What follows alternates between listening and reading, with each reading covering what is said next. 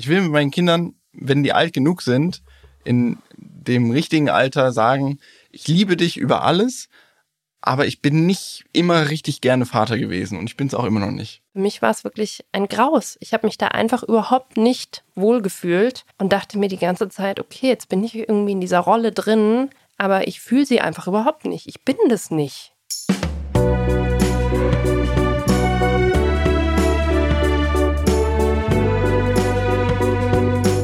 Family Feelings Mit Marie Nasemann und Sebastian Tigges.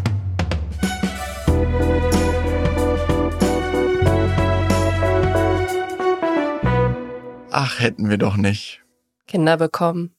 Wir haben uns schon sehr oft den Satz gesagt, was haben wir, genau wir zwei uns eigentlich dabei gedacht, Kinder zu bekommen? Meistens passiert das, wenn wir abends zusammen äh, im Bad vor unserem Spiegel stehen, Zähne putzen und einfach nur mit müden, auf, müden, aber aufgerissenen Augen den Kopf schütteln und einer sagt dann, was zur Hölle haben wir uns eigentlich dabei gedacht?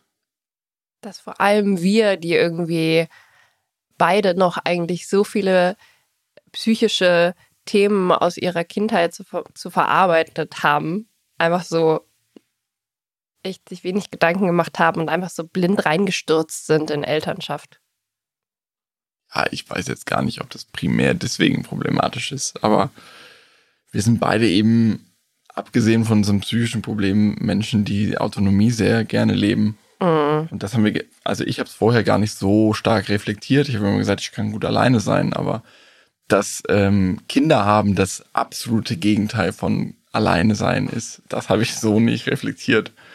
Das ist ja lustig, weil ich habe das vorher eigentlich auch immer gesagt. Ich war ja als Model sehr viel im Ausland unterwegs und war da immer sehr auf mich allein gestellt.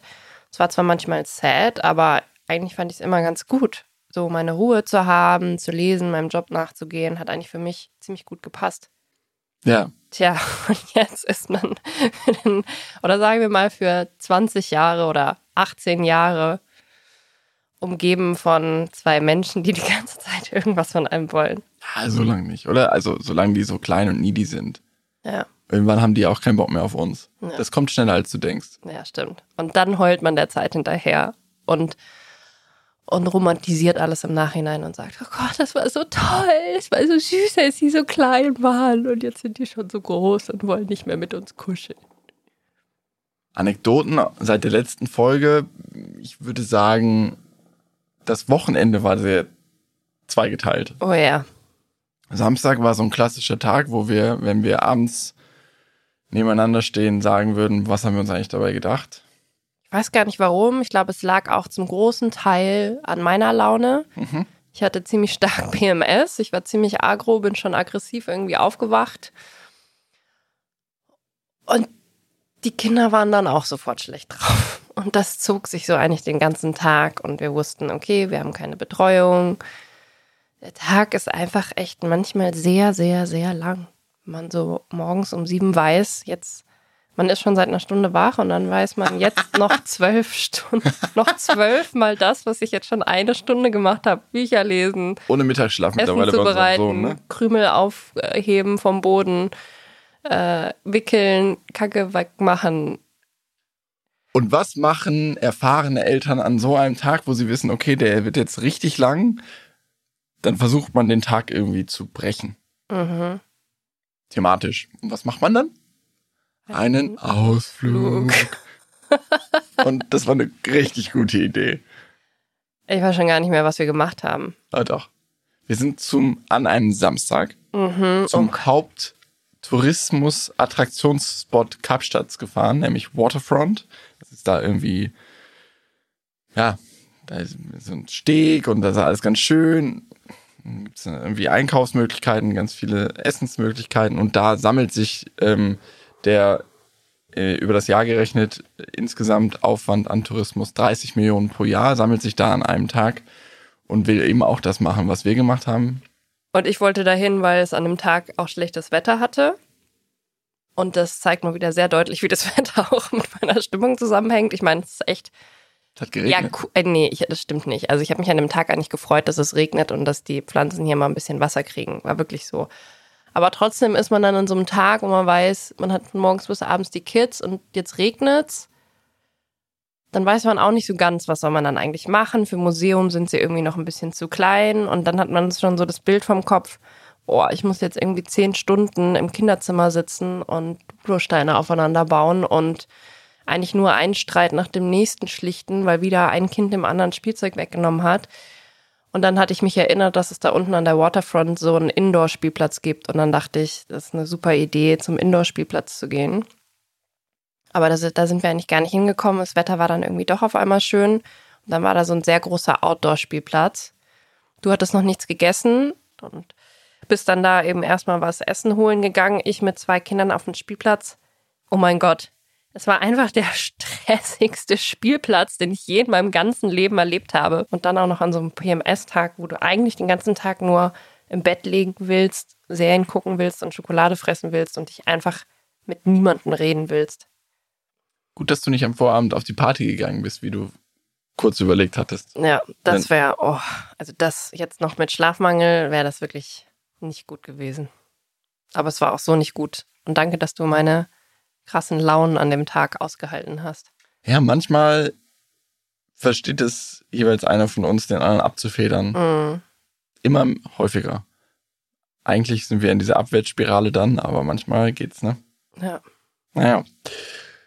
Wir sind, das ist eigentlich ein ganz guter Einstieg in die Folge, äh, in das Thema der heutigen Folge. Wir sind bei Regretting Parenthood. Das ist bei uns gerade irgendwie wieder aufgeploppt, weil ich da eine Walking Dead Folge zu gemacht habe. Könnt ihr euch gerne auf meinem Instagram-Kanal anschauen. Ähm, das war irgendwie so deine Idee. Mach doch mal was dazu, weil Väter irgendwie gefühlt weniger darüber zu sprechen. Mütter auch nicht viel, aber ähm, immer mehr, zum Glück. Und deswegen dachten wir, wir verlängern das mal ein bisschen in diese Podcast-Folge und äh, wollten heute mal ein bisschen darüber sprechen.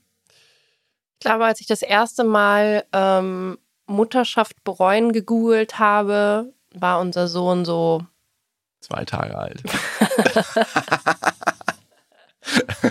ich glaube da noch nicht, weil ich glaube, da hatte ich noch andere Sorgen. Ich glaube, so mit drei, vier Wochen habe ich das zum ersten Mal gegoogelt und mir gedacht, ach du Scheiße. Was? Das war aber auch in der extremen Zeit, ja. Was haben wir getan? Wie konnte ich so doof sein und all meine Freiheiten aufgeben? Ich dachte, ich werde nie wieder in meinem Leben arbeiten und bin für immer jetzt nur Milchgeberin und Kümmerin und Putzerin und Köchin und alles in einer Person, aber nicht, ich kann nie wieder das machen, was mich glücklich macht und mir Spaß macht. Das ist interessant, das ist jetzt vielleicht nur ein Einschub, aber da hast du zum ersten Mal das gegoogelt und dich also damit beschäftigt. Mhm. Hattest du aber schon im Kopf, dass es damals diese äh, israelische Soziologin gab? Ja, ich glaube, ich hatte schon mal davon gehört. Wann war denn das erste Mal, dass du sowas überhaupt nach außen geäußert hast? Weil ich habe gerade überlegt, wann habe ich das erste Mal das gedacht? Und ich weiß, dass, dass das nach der ersten Nacht war. Da war ich einkaufen. Mhm. Und da habe ich einen guten Freund getroffen, der damals im selben Haus gewohnt hat. Und ich habe gesagt, Alter, die Nacht war so krass. Also durch Zufall getroffen. Ja. Nicht, dass jemand denkt, dass du dich nee, nee. verabredet hast. Mit vollen Tüten auf dem Rückweg habe ich das der mir über den Weg gelaufen. Und habe ich gesagt, boah, Alter, die letzte Nacht. Ich weiß, ich glaube, es war tatsächlich die erste Nacht. Mhm. Und ich so, wow, was, was, what have I done? So ein bisschen aus Spaß natürlich, mhm. weil ich auch erfüllt war von diesen Emotionen und so. Und ich war so krass aber das war eben schon in der ersten Nacht, wo ich so aus dem Schlaf rausgeforciert wurde. Mhm. Und ich so, wow, also das war krass, das ist eine krasse Erfahrung, wenn man von außen quasi äh, gezwungen wird, äh, nicht weiter zu schlafen. Mhm. Das war also das erste Mal, dass das so halb aus Spaß noch meinen Mund verlassen hat bei dir. Ich weiß, dass das Thema bei uns, glaube ich, jeweils individuell im Kopf schon ziemlich früh da war, dass wir aber uns etwas länger nicht getraut haben, darüber zu sprechen.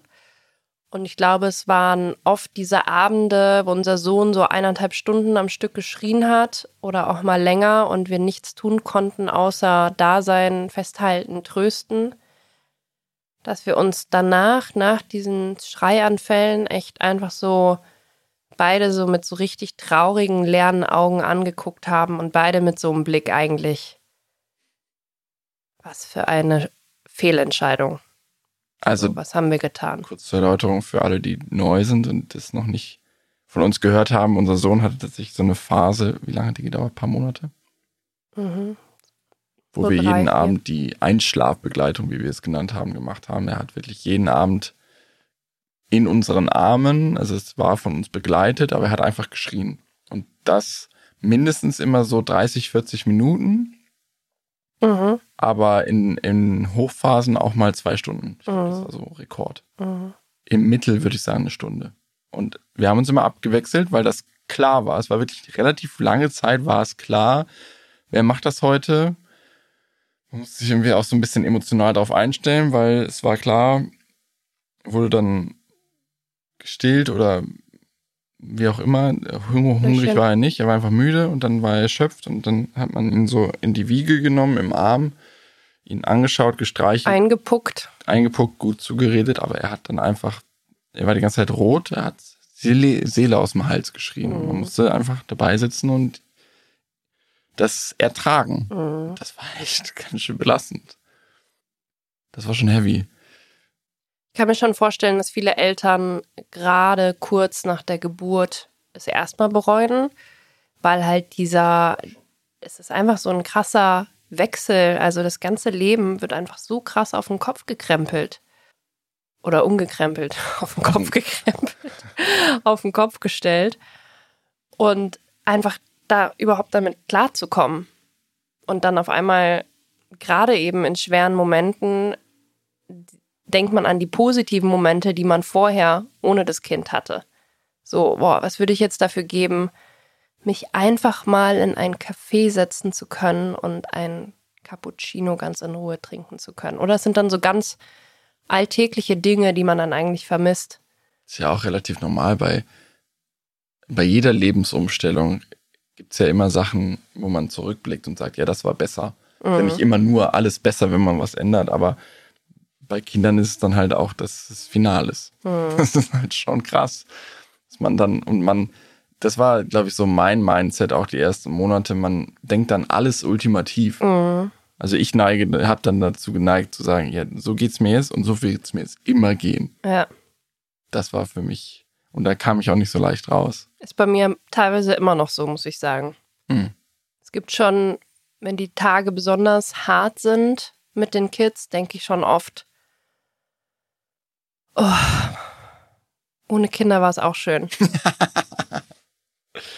War auch schön. Ähm, Aber es hat trotzdem immer was gefehlt. Ja. Lass uns mal, das ist ja ganz spannend, weil wir das ja beide haben, diese Gefühle. Ähm, wir haben das natürlich nochmal anders. Also wir hatten das in den ersten Monaten sehr stark. Mhm. Dann wurde es besser, als wir uns Hilfe geholt haben. Ja. Also wir waren in der privilegierten Lage. Ich glaube, nach einem halben Jahr haben wir, haben wir uns äh, Hilfe geholt äh, durch eine Babysitterin für unseren Sohn. Das war so auch nicht geplant, aber wir hatten jetzt auch keine konkreten Vorstellungen. Wir dachten halt ein Jahr, ich Elternzeit, äh, keine Ahnung, du freiberuflich, äh, kannst dir Zeit frei einteilen, schreibst noch dein Buch nebenher und sonst machen wir coole Sachen. Das war dann halt nicht so. Und dann ähm, war die Belastung bei mir schon so hoch, äh, weil ich eben auch noch das bei dir abfedern musste, dass du die Erwerbstätigkeit alleine geleistet hast. Habe ich mir auch so gemacht, ja, du hast jetzt Elternzeit, da musst du natürlich auch mehr machen. Ich habe auch ein bisschen mehr gemacht. Ich habe diese Gänge mit unserem Sohn in der Trage gemacht, weil er gar nicht anders geschlafen hat tagsüber. Und dann irgendwann habe ich gesagt, sollen wir uns nicht vielleicht schon Hilfe holen? Habe mich dabei auch total schlecht gefühlt, aber sobald diese Hilfe da war, hat sich eben auch mein Mindset ähm, stark geändert. Also Mhm. nicht, dass ich danach meine Vaterschaft nur gefeiert habe, aber das war schon eine große Hilfe. Das haben jetzt nicht alle die finanziellen Möglichkeiten, sich da Hilfe zu holen, aber andere haben vielleicht Großeltern in der Nähe, was wir jetzt überhaupt nicht hatten. Ich will nur sagen, ähm, ich hatte auch ein schlechtes Gewissen. Also nicht nur, dass ich dachte, jetzt habe ich versagt. Die Elternzeit habe ich genommen und jetzt habe ich nichts zu tun, erwerbstätig mäßig. Und jetzt hole ich Unterstützung für die Arbeit, die eigentlich von mir erwartet wird. Und am ersten Tag war es dann auch so, dann bin ich einfach mal in den Café gegangen, was ich mir ja vorgestellt hatte, dass meine Vaterschaft so aussieht. Kind rumschieben, bis es schläft und dann schön in den Café sitzen. das weiß ich noch, das war, glaube ich, tatsächlich der erste oder zweite Tag. Es war relativ kalt, es war irgendwie November. dass die Babysitterin mal mit unserem Sohn spazieren gegangen ist, in den Tal genommen, dann hat der bei der in der Trage gepennt und ich bin in das Café, in das ich vorher fünf Jahre immer gegangen bin. Es war so mein Stammcafé, habe ich mich da hingesetzt und habe tatsächlich einen Kaffee bestellt und eine Zeitung aufgeschlagen. Und ich habe es, glaube ich, so zehn Minuten gemacht und dann hatte ich ein schlechtes Gewissen. Weil ich dachte, mhm. was machst du hier? Du bezahlst jetzt jemanden, der macht deinen, in Anführungsstrichen, Job mhm. und du sitzt jetzt hier und liest Zeitung. Und das schlechte Gewissen war da, aber es war sowieso nach zwei, drei Tagen klar, okay, pass mal auf, äh, es gibt noch genug zu tun. Der ganze Haushalt muss trotzdem noch gemacht werden und so. Und wir hatten auch nur so zwei, drei Stunden am Tag. Also ich war auch so noch sehr gut beschäftigt, aber dieses schlechte Gewissen, das war dann auch die ganze Zeit da. Und ähm, ich weiß gar nicht, wie ich jetzt darauf gekommen bin, aber ähm, trotzdem war das gut, dass wir das gemacht haben, weil es mir eben zumindest zum Teil diese Gefühle des Regretting genommen hat. Und ich mhm. glaube, das ist ja keine egoistische Entscheidung dann oder es hilft nicht nur mir oder uns als Paar, sondern eben auch dem Kind. Weil wenn du die ganze Zeit nur denkst, boah, was für ein Abfuck, mhm. hast du mein Leben, vor was viel besser, kann man das, glaube ich, gar nicht vermeiden, dass man das A aufs Kind projiziert natürlich mhm. und dass das Kind natürlich das auch mitkriegt, mhm. egal wie alt es ist. Ich finde, wir haben eigentlich immer die Erfahrung gemacht, in dem Moment, wo wir getrennt waren von den Kindern, dass wir sie ja dann auch wieder mal vermisst haben und ganz aktiv auch eben positiv an sie gedacht haben und mal nur das Tolle gesehen haben. Und eigentlich jedes Mal, wenn wir nicht bei den Kindern sind, sagen wir mindestens einmal, oh, wir haben so tolle Kinder oder ja, die sind so krass süß und so toll und, und so. Fotos an von denen. Und ja, und diesen, mal diesen Abstand zu kriegen, um eben nicht nur so drin zu hängen in dem Betreuungssud, sage ich mal, ist enorm wichtig. Ja. Ja, diese Orna Donat, die du vorhin schon angesprochen hast, die hat ja für ihr Buch 23 Frauen interviewt, befragt zu Mutterschaft. Und da waren eben einige dabei, die gesagt haben. Alle.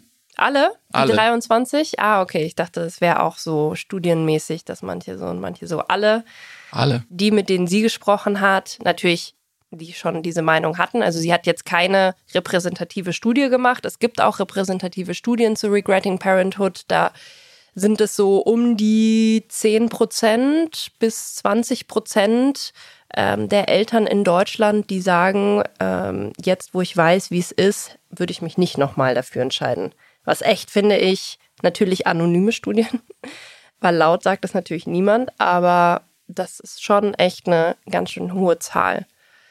Und Orna Don hat eben dieses Buch geschrieben und 23 Frauen berichten darüber, dass sie sich, wenn sie könnten, nicht nochmal für Kinder entscheiden würden. Was einen schon Skandal ausgelöst hat und eine sehr große Diskussion. Hier in Deutschland vor allem. Ja, ja. Vor allem hier. Das fand ich ganz witzig, weil sie hat gesagt, wir haben uns da jetzt nochmal reingelesen, Vorbereitung auf die Folge, sie hat gesagt, in Israel wäre so eine Woche darüber diskutiert worden. Mhm. Und dann war es das und hier so monatelang in Deutschland. Ja. Ja, weil das hier natürlich ein absolutes No-Go ist, wenn eine Frau sich gegen die ihr zugedachte Rolle ausspricht, nämlich die der Mutter als Erfüllung ihres Lebens. Mhm. Das ist ja immer noch, ich will nicht sagen, dass es aus der Nazi-Zeit kommt, aber da war es natürlich sehr stark so. Ähm, Frau als äh, Muttertier.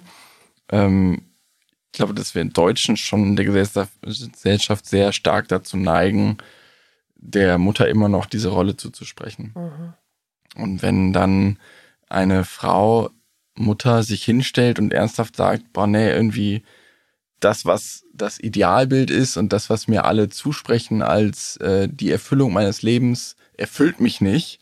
Im Gegenteil, ich bereue sogar Mutter geworden zu sein, dann sind doch nicht erstmal alle, oh mein Gott, ja, und vor allem andere Mütter fühlen sich natürlich angegriffen, weil sie vielleicht eben immer danach gelebt haben, das ist mein Glück und meine Erfüllung. Und es ist ja, finde ich, als Eltern schon extrem schwer, Glück im Alltag mit Kindern überhaupt zu erkennen. Weil eigentlich bist du ja nur die ganze Zeit mit Machen beschäftigt. Und diese Momente, wo mal kein Kind hungrig oder durstig ist oder müde ist oder volle Windeln hat, sondern einfach mal zufrieden ist, sich nicht streitet, die sind ja wirklich rar. Das sind ja eigentlich gefühlt nur ein paar Minuten am Tag, wo man mal sagt, wow, jetzt passt irgendwie alles und das ist jetzt so ein richtig schöner, glücklicher Moment gerade mit meinen Kindern. Das hat aber auch mehrere Ebenen. Ich glaube, dass was ist denn Glück? Ähm, uns wird halt, also wir sind ja so geprägt und wachsen ja so auf, dass Glück irgendwie vor allen Dingen ist materielle Erfüllung, irgendwie sich tolle Sachen kaufen, irgendwie geil leben, geiles Haus, geiles Auto, geile Urlaube. Und das, da können wir uns überhaupt nicht von frei machen. Und mhm. wenn wir oder geile alleine irgendwo hinfahren, also ich zumindest subjektiv, wenn mich jemand fragt, wann bist du glücklich, dann rede ich im Zweifel auch davon, von Momenten, wo ich alleine bin oder mit dir zusammen irgendwas mache. Mhm. Dann rede ich nicht davon, dass ich mit meinen Kindern im Wohnzimmer ähm, Duplosteine äh, aufeinander ge gestellt habe, aber meine Vorstellung manchmal, das schwingt bei mir immer so ein bisschen mit, ist schon, wie komme ich eigentlich dahin, das auch als Glück zu begreifen? Weil ich glaube, es ist auch ein bisschen Einstellungssache ist. Mhm. Womit ich jetzt nicht sage, dass das alles Einstellungssache mhm. ist und dass sich alle mal zusammenreißen sollten. Aber trotzdem versuche ich für mich, nur für mich, äh, subjektiv herauszufinden, wie kann ich eigentlich meine eigene Einstellung zu dem, was mich erfüllt, ändern. Mhm. Und es ist jetzt wirklich ähm, das, was ich glaube, oder kann ich vielleicht auch so ein bisschen mein Mindset so switchen, dass ich sage, das ist auch Glück, mit den Kindern zu spielen. Das ist nicht meine Erfüllung oder so, sondern mhm. natürlich ist es auch größtenteils anstrengend, aber es gibt eben auch Momente, wo ich das schon so erahne, wo ich denke, ah ja, das ist eigentlich schön, mhm. ich kann es trotzdem nicht so empfinden, weil ich so geprägt bin. Mhm. Weißt du, was ich meine? Ja, ich probiere es schon auch sehr aktiv in diesen Momenten so dieses Glück muss ja auch in einem so aufkommen, sage ich mal. Weil wenn man auch zum Beispiel die ganze Zeit im Kopf ist, denkt man ja auch die ganze Zeit, okay, ähm, welches Kind könnte jetzt wann wieder Hunger haben? Ich muss mich rechtzeitig in die Küche stellen. Äh, wir müssen noch Windeln kaufen und so. Das sind ja dann auch so Gedanken, die man hat, wenn man vielleicht mal gerade ruhig mit den Kindern am Boden spielt oder die beschäftigt sind. Ah, okay, wenn die jetzt hier gerade spielen, dann könnte ich ja mal schnell das machen oder das machen.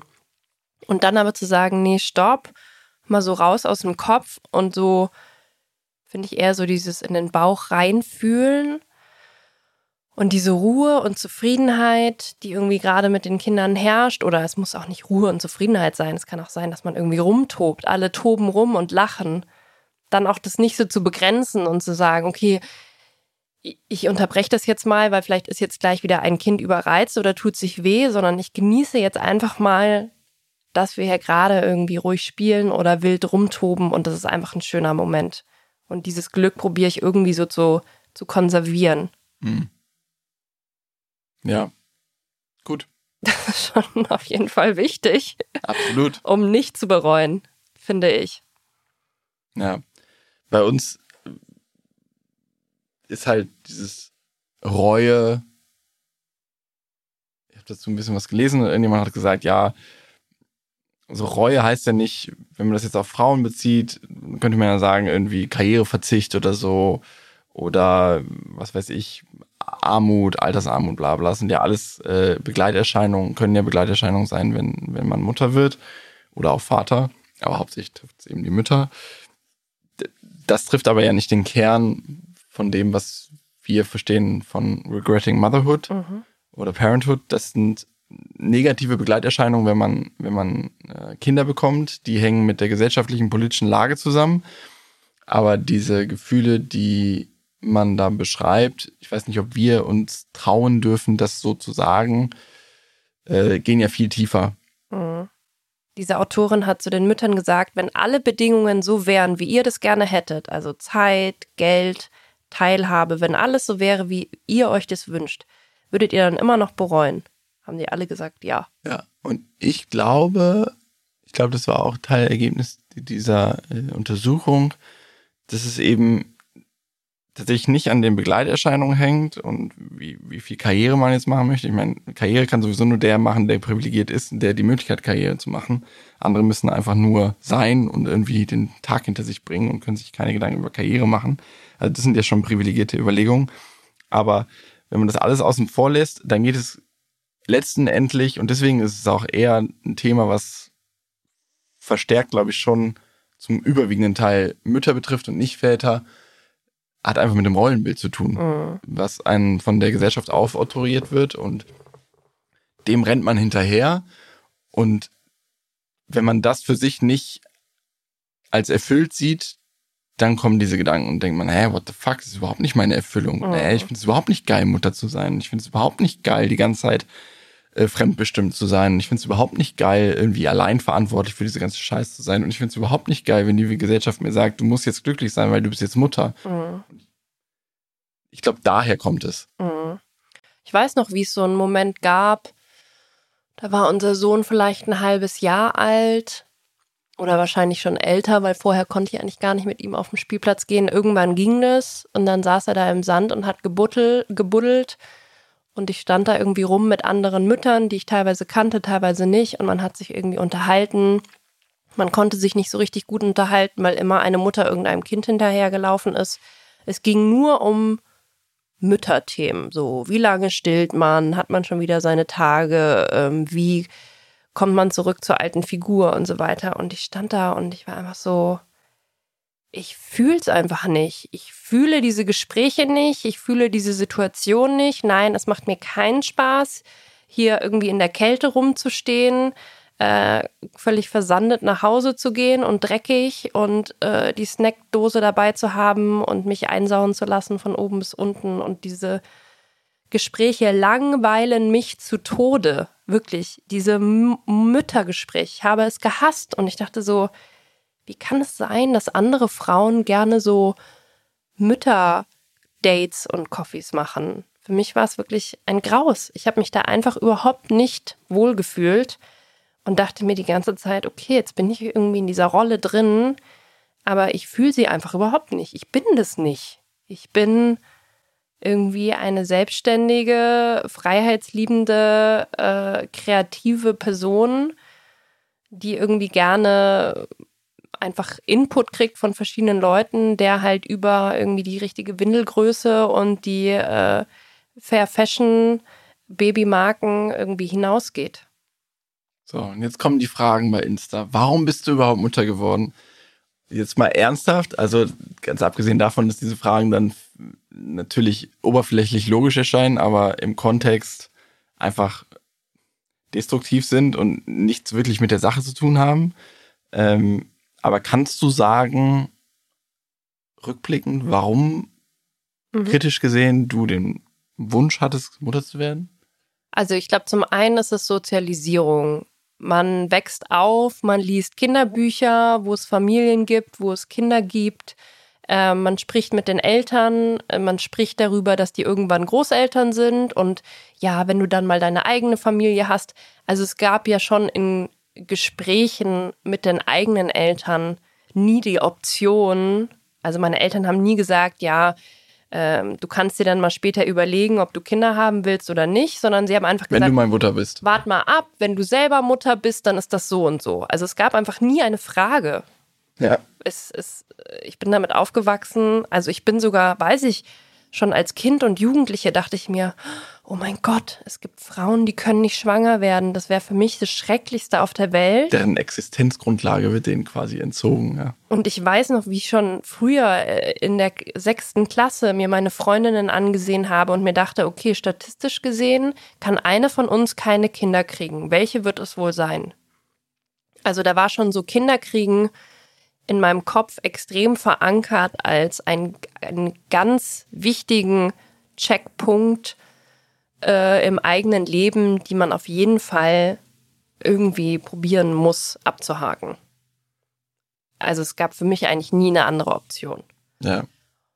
Und dann weiß ich aber noch, dass ich so mit Anfang, Mitte 20 schon auch mal so dachte, nee, vielleicht keine Kinder. Das kam dann so ein bisschen so die Rebellion, so ein bisschen gegen die Eltern. So, ich bin so von zu Hause weggezogen in eine andere Stadt. Äh, heiraten will ich eigentlich auch nie. Meine Eltern sind geschieden und was ist Ehe eigentlich für ein Scheißkonzept? Also da ging es so ein bisschen dagegen. Und dann hat mich aber so dieses Kinderthema so wieder voll eingeholt. Ich weiß, ab, also Punkt mein 27. Geburtstag bin ich echt so aufgewacht und hatte so einen richtig krass körperlichen Kinderwunsch. Ich habe so andere Mütter mit Babys gesehen und war so, ich will auch so ein Baby so in meinen Arm halten und dass es an meiner Brust nuckelt und ich will auf es runtergucken und sagen können, das ist mein Kind. Ich hatte auch so Bock auf so Geburt und so ein Kind aus meinem Körper, also in meinem Körper entstehen lassen und aus mir rausdrücken. Ich fand es alles extrem faszinierend und das kam schon, glaube ich, einfach biologisch ziemlich krass. Also hat, ich, hat mich schon so eine Kinderwunschwelle so überrollt. Und inzwischen glaube ich aber auch, dass da mitgespielt hat ein Ich will mal eigene Kinder haben, auch um manche Sachen besser zu machen, die meine Eltern so und so bei mir gemacht haben. Bei mir gab es nicht so viel körperliche Zuneigung in der Familie, also eher sehr wenig, worunter ich, glaube ich, auch gelitten habe. Und ich wollte immer glaube ich, auch Kinder haben, um das zu kompensieren und auszugleichen. Was natürlich nicht wirklich mental gesund ist, weil im besten Fall sollte man das auch sich selber geben können und nicht von jemand anderem brauchen. Aber ich dachte mir, ich will so diese Kinder, die mich so immer in den Arm nehmen und mich so bedingungslos lieben. Und ich, ich wollte diese bedingungslose Liebe haben und ich wollte sie auch geben. Und damit so ein bisschen Dinge heilen mhm. aus meiner Vergangenheit. Und das bestätigt sich schon auch teilweise. Also unsere Kinder haben ja dann bei uns beiden erstmal echt sehr viele Themen aufgewirbelt aus unserer Vergangenheit, womit wir, glaube ich, auch nicht gerechnet haben. Aber sie sind schon auch eine große Chance, sich weiterzuentwickeln. Ja. Und du? Ja, als wir uns kennengelernt haben, habe ich ja gesagt, ich kann mir theoretisch gesehen sehr gut vorstellen, keine Kinder zu bekommen. Mhm. Und ich war eigentlich auch, ich hatte natürlich so den Gedanken, ich bin ähnlich wie du aufgewachsen. Es wurde immer gesagt, ja, werd du erstmal Vater und so. Also eigentlich war klar, dass man Kinder bekommt, aber auch so Mitte 20, Ende 20 eher, als mein Leben langsam gut wurde und ich mein Leben auch autonom bestreiten konnte und ich eigentlich zufrieden war mit meinem Leben, dachte so, ja, aber mir fehlt jetzt eigentlich auch nichts. Mhm. Also ich muss jetzt nicht irgendwie ein Kind bekommen, gar nicht so sehr, weil ich dachte, es ist irgendwie mega anstrengend, sondern einfach, weil ich dachte, mir fehlt nichts. Mhm. Es war aber ja noch äh, relativ äh, viel Zeit, die man so, man, also ich zumindest habe das so theoretisch verpackt für mich, so mit 35, 40 kann ich immer noch Vater werden, bla bla. Muss ich jetzt nicht drüber nachdenken. Aber ich habe schon konkret darüber nachgedacht in der Hinsicht, dass ich dachte, okay, muss jetzt nicht sein. Überhaupt. Dann haben wir uns kennengelernt. Da war ich schon 32 oder so. Ja, ähm, 32, 33. Und wir haben auch relativ schnell über Kinder gesprochen. Bist ja auch nach einem Jahr schwanger geworden, ungewollt, aber das ist ein anderes Thema.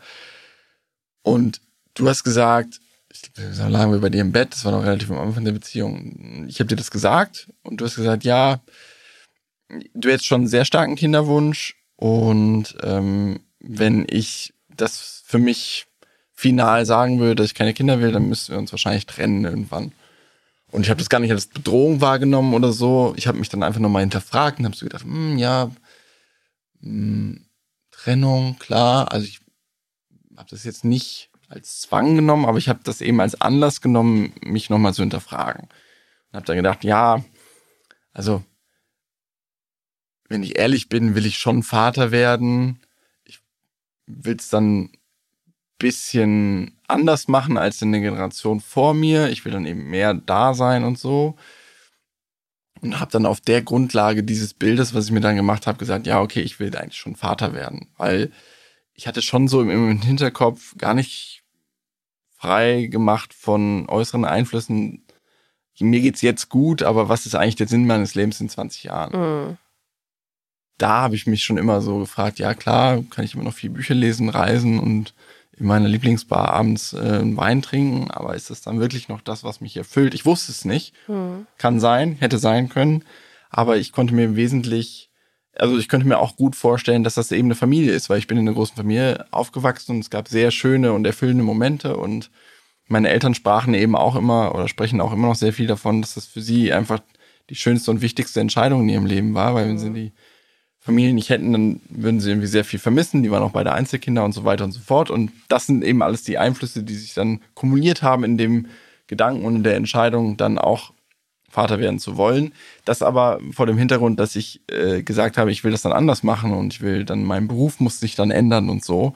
Und das habe ich, glaube ich, nicht so richtig mitreflektiert, mhm. was das eigentlich bedeutet. Ich dachte halt, ja, ich war in der Großkanzlei, habe zwölf Stunden am Tag gearbeitet und dachte, ja, das wird sich dann ändern.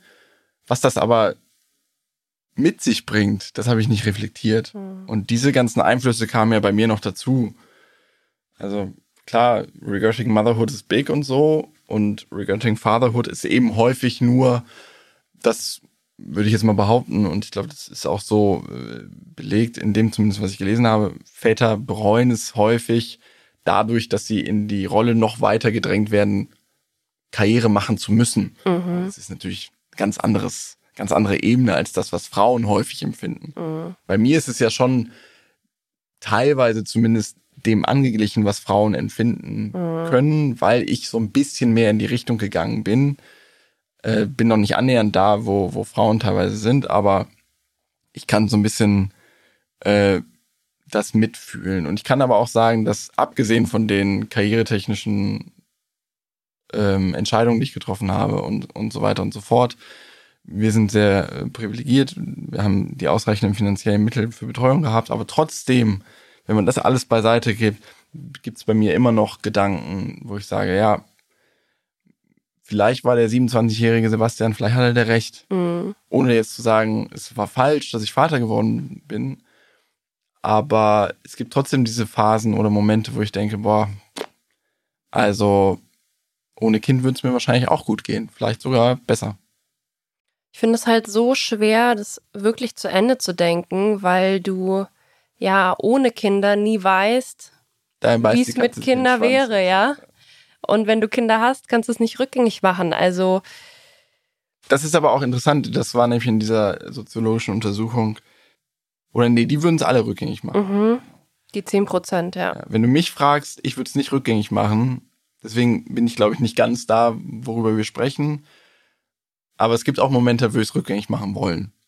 Also ich sag mal so, wenn wir nicht die finanziellen Mittel hätten, die wir haben, ja. und ich keinen gleichberechtigten Partner an meiner Seite habe, der von Anfang an gesagt hat, ich trage 50 Prozent der Care-Arbeit mit, hätte ich so krasse Regretting Motherhood. Ich wäre totunglücklich. Ja, stimmt wenn ich von morgens bis abends Kehrarbeit machen müsste, wenn ich keine Kita hätte, weil viele Menschen haben, kriegen, bekommen keinen Kita-Platz in Deutschland. Ja, oder denken, sie müssten irgendwie deswegen dieses aufoktroyierten Bildes drei Jahre Mutterschafts-, äh, Mutter, Mutter-Elternzeit nehmen. Ich wäre totunglücklich. Ich wäre totunglücklich, wenn ich von morgens bis abends Kinder hätte. Und natürlich, das muss man auch an dieser Stelle nochmal sagen, gibt es riesengroße Unterschiede bei Kindern. Es gibt äh, Kinder, mit denen es sehr viel einfacher ist, einen Tag zu verbringen als andere Kinder. Ich, ja, ich kann es nur betonen, ich bin wirklich dankbar für die Mittel, die wir haben und fände es ohne die aber extrem schwer und ich glaube, ich würde dann niemanden zu Kindern raten. Das ist auch ein interessantes Thema. Wem solltest du schon zu Kindern raten? Und ich muss auch sagen, Kinder sind nicht Sinn des Lebens. Für so. mich. Ich habe äh, vor ungefähr einem Jahr mit einer Freundin gesprochen, die auf die 40 zugeht und keine Kinder hat. Und ich habe ihr ziemlich klar gesagt, ganz ehrlich, du, du kannst auch ein richtig tolles Leben ohne Kinder haben. Ich habe jetzt Kinder. Für mich sind die Kinder nicht die Erfüllung meines Lebens. Und sie war so krass dankbar, dass ich das gesagt habe. Also, oh Gott, du bist der erste Mensch, der das irgendwie mal so sagt, dass ein Leben ohne Kinder auch toll ist. So, und darum geht es ja im Endeffekt bei der Diskussion. Es geht ja nicht darum, dass wir jetzt anfangen, irgendwelche Leute zu blamen, weil die sagen, sie würden es bereuen, Eltern geworden zu sein. Es geht einfach darum, dass endlich mal wir in der Gesellschaft darüber sprechen, dass es nicht zwangsläufig die Erfüllung des Lebens ist, Kinder zu bekommen. Ja. Weil das ist doch das Bild, was vorherrscht. Da konnten wir beide uns ja auch nicht von frei machen. So, und es geht ja im Prinzip geht's darum, ja, ich will mit meinen Kindern darüber sprechen, dass ich das bereue. Ja. Ich will mit meinen Kindern, wenn die alt genug sind, in dem richtigen Alter sagen, ich liebe dich über alles, aber ich bin nicht immer richtig gerne Vater gewesen und ich bin es auch immer noch nicht. Ich finde es wahnsinnig anstrengend, dein Vater zu sein, obwohl ich dich liebe über alles. Ja. Und halt auch gleichzeitig bei Menschen, die sich gegen Kinder entsche entscheiden, auch nicht zu erwarten, da muss dann die Karriere die große Erfüllung nee. des Lebens sein, weil es ist ja immer diese Frage, ja, oder Kinder kind. oder Karriere, wo ich mir denke, nein, es gibt vielleicht auch Menschen, für die die Erfüllung ist, ähm, einen ganz normalen 9-to-5-Job, dem einfach äh, angestellt hinterherzugehen, ohne jetzt die Riesenkarriere zu machen, keine Kinder zu haben, aber zum Beispiel zu sagen, hey, mein Ding ist Fahrradfahren. Ich liebe es einfach meinem Hobby nachzugehen oder keine Ahnung, ich bin jemand, der sich äh, ähm, mit fremden Menschen unterhält und einfach Freude in die Welt bringt, indem ich irgendwie äh, Leuten auf der Straße Komplimente mache. Alles kann die Erfüllung des Lebens sein. Es kann auch die Erfüllung sein, irgendwie Musik zu machen oder einfach nur in der Sonne zu sitzen und glücklich zu sein. So, du musst nichts leisten und du musst nichts in die Welt setzen, um irgendwie ein guter Mensch zu sein. Ja.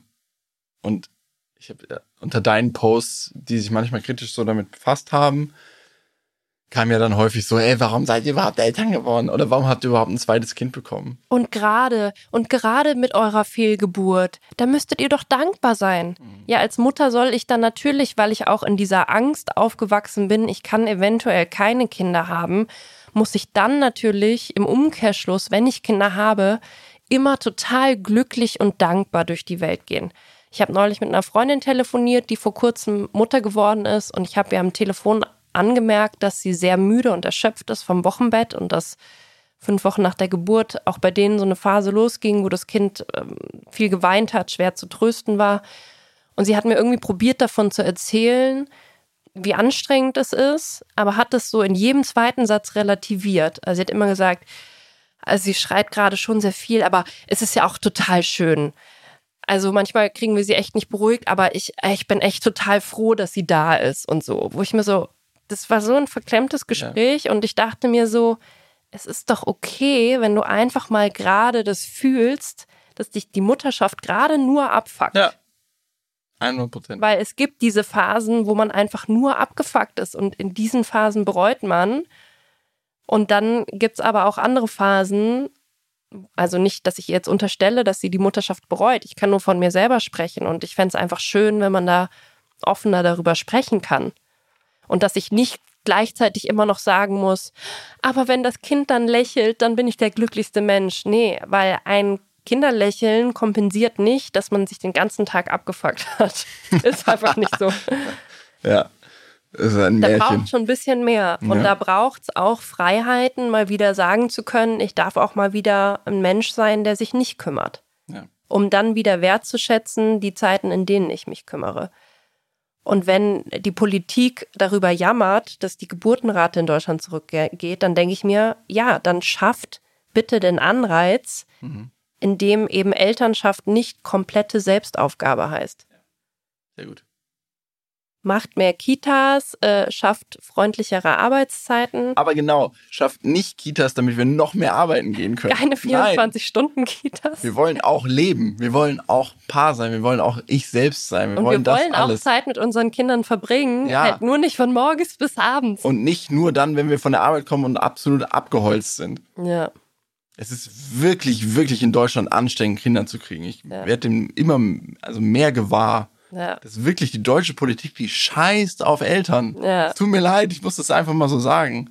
Ich habe jetzt nicht den großen internationalen Vergleich, aber ich kriege immer mehr das Gefühl, dass wir Deutschen echt schlecht sind und das spiegelt sich auch in der Gesellschaft wieder, dass wir echt schlecht sind darin, irgendwie Kinder zu unterstützen oder Eltern zu unterstützen. Mhm. Und kein Wunder, dass alle schlechte Laune haben, wenn ich mit meinem Kind im Zug fahre und das Kind stört. Ja klar, wir sind eine kinderfeindliche fucking Gesellschaft. Ist ja. so.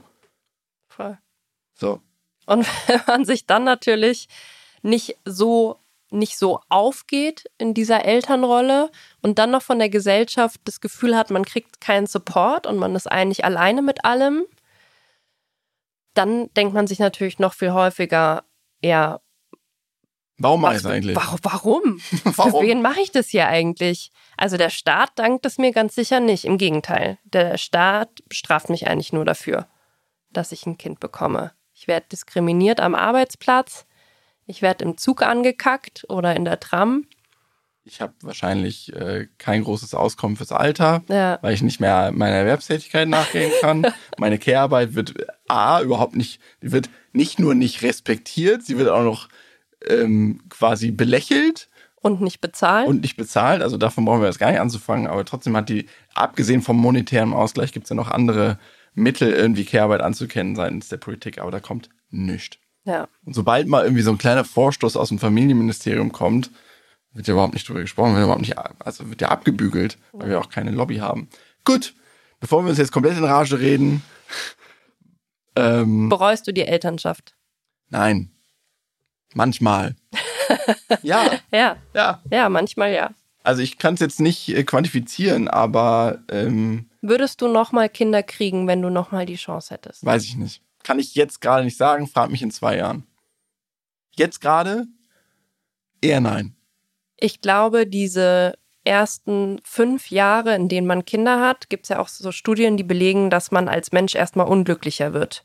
Weil es einfach sehr anstrengend ist, weil man Schlafmangel hat, weil man nicht das macht, was einem eigentlich Freude bereitet, oft. man ist auch ungesünder, man macht, ich mache keinen Sport mehr, mir geht's einfach insgesamt schlechter, ist so. Ja. Und aber ich finde, es ist jetzt schon sehr klar zu sehen, wir haben jetzt diese krassen Babyphasen, haben wir hinter uns gelassen. Beide Kinder laufen, beide Kinder essen, beide Kinder schlafen halbwegs durch. Und ich merke schon, allgemein stimmungstechnisch geht's nach oben.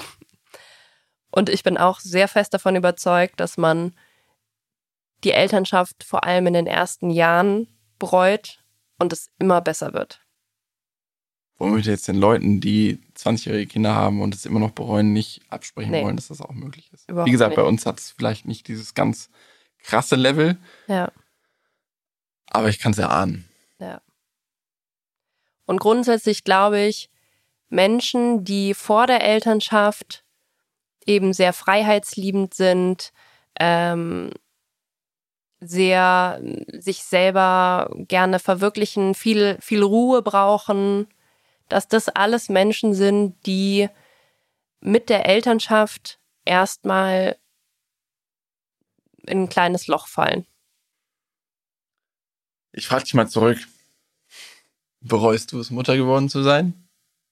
kann ich auch nur sagen, es gab sehr viele Tage, an denen ich es bereut habe.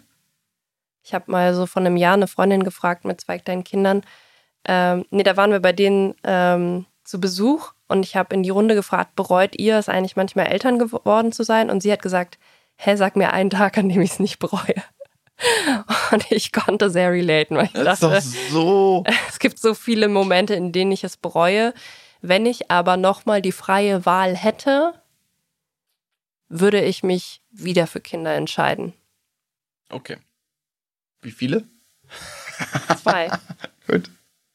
Oder vielleicht nur eins. Ha. Manchmal denke ich mir, ah, es wäre gut gewesen, nur ein Kind zu kriegen. Gleichzeitig bin ich dann wieder so saufroh, dass wir unsere Tochter gezeugt haben, weil sie einfach so ein tolles Wesen ist. Und ich mir denke, wow, sie hat uns nochmal so viel gelehrt und gezeigt und so viel Liebe und Freude in unser Leben gebracht, dass es wahnsinnig traurig wäre, wenn sie nicht da wäre. Aber wir wüssten es ja nicht. Wir wüssten es nicht, aber würden dann echt denken, boah, Elternschaft ist echt super, super, super schlimm und anstrengend. Und unsere Tochter hat uns schon auch mal gezeigt, wie Elternschaft auch sein kann, indem nicht immer nur alles maximal kompliziert und schwierig ist. Insofern ist es toll, dass sie da ist. Aber trotzdem denke ich mir oft, wenn ich Familien, die nur aus drei Menschen bestehen, denke, okay, ihr habt echt cool, cool, dass ihr das gemacht habt. Cool, dass ihr einfach ein Kind habt und auch eure Partnerschaft wahrscheinlich weniger leidet und ihr Freiräume habt. Nice. Wir haben ja eine Bekannte, ne? Die, bei der ist das ja so, die hat ein Kind und das ist relativ intensiv gewesen von Anfang an und die hat gesagt, ne, never ever, Alter. Wobei jetzt ist die, glaube ich, langsam so weit, wo sie drüber nachdenken würde, aber nach ein paar Jahren, Ja. who knows. Ich will das ja auch nicht final, ähm, das ist ja nochmal ein anderes Thema. Drittes Kind, ja, nein. wir unterhalten uns ja regelmäßig darüber und dann sagen wir eigentlich immer, nein, bist du wahnsinnig. Aber mittlerweile hat sich das ja auch ein bisschen abgeschwächt in, lass uns noch mal in zwei, drei Jahren schauen. Für mich nicht. Na, du bist ja auch manchmal so, manchmal so. Ich verdränge schon wieder. Schon wieder diese Einschlafbegleitung mit unserem Sohn am Anfang, das habe ich schon wieder völlig vergessen. Ja. Ja, das kommt ja dann auch oft, ähm, Marie, Sebastian, wenn ihr schon bei einem Kind gemerkt habt, es ist so anstrengend, warum habt ihr noch ein zweites bekommen? Genau aus dem Grund, gesellschaftlicher Druck, Eltern, die uns gesagt haben, das könnt ihr eurem Kind nicht antun, Einzelkind zu sein, ist das Schrecklichste jemals. Glaube ich aber nicht. Und ich kenne auch eine Freundin, die ist Einzelkind und die fand es immer gut, so viel Aufmerksamkeit von ihren Eltern zu kriegen. Insofern äh, probiert alle freie Entscheidungen zu treffen, fernab von gesellschaftlichem Druck, was natürlich unmöglich ist. Aber ich wünsche euch viel Glück dabei und kann euch nur sagen, man kann auch ein erfülltes Leben leben ohne Kinder. Ja. Wenn ihr gerne persönliche Anekdoten loswerden wollt, insbesondere zu diesem sehr streitbaren Thema, wenn ihr uns allgemein Feedback, Feedback schreiben wollt oder euch einfach nur mal euer Herz ausschütten möchtet, könnt ihr das machen per E-Mail an familyfeelings, ein Wort, at rtl.de oder wie gewohnt über unsere Instagram-Kanäle Tigges oder Marie Nasemann könnt ihr uns persönliche Nachrichten schicken, die wir lesen und wir freuen uns auch über Feedback unter den jeweiligen Posts zu den Folgen in den Kommentaren. Ich wünsche euch eine schöne Woche. Und empfehlt diesen Podcast gerne fleißig weiter. Oh ja. Bis zum nächsten Mal. Bis zum nächsten Mal. Ciao. Ciao.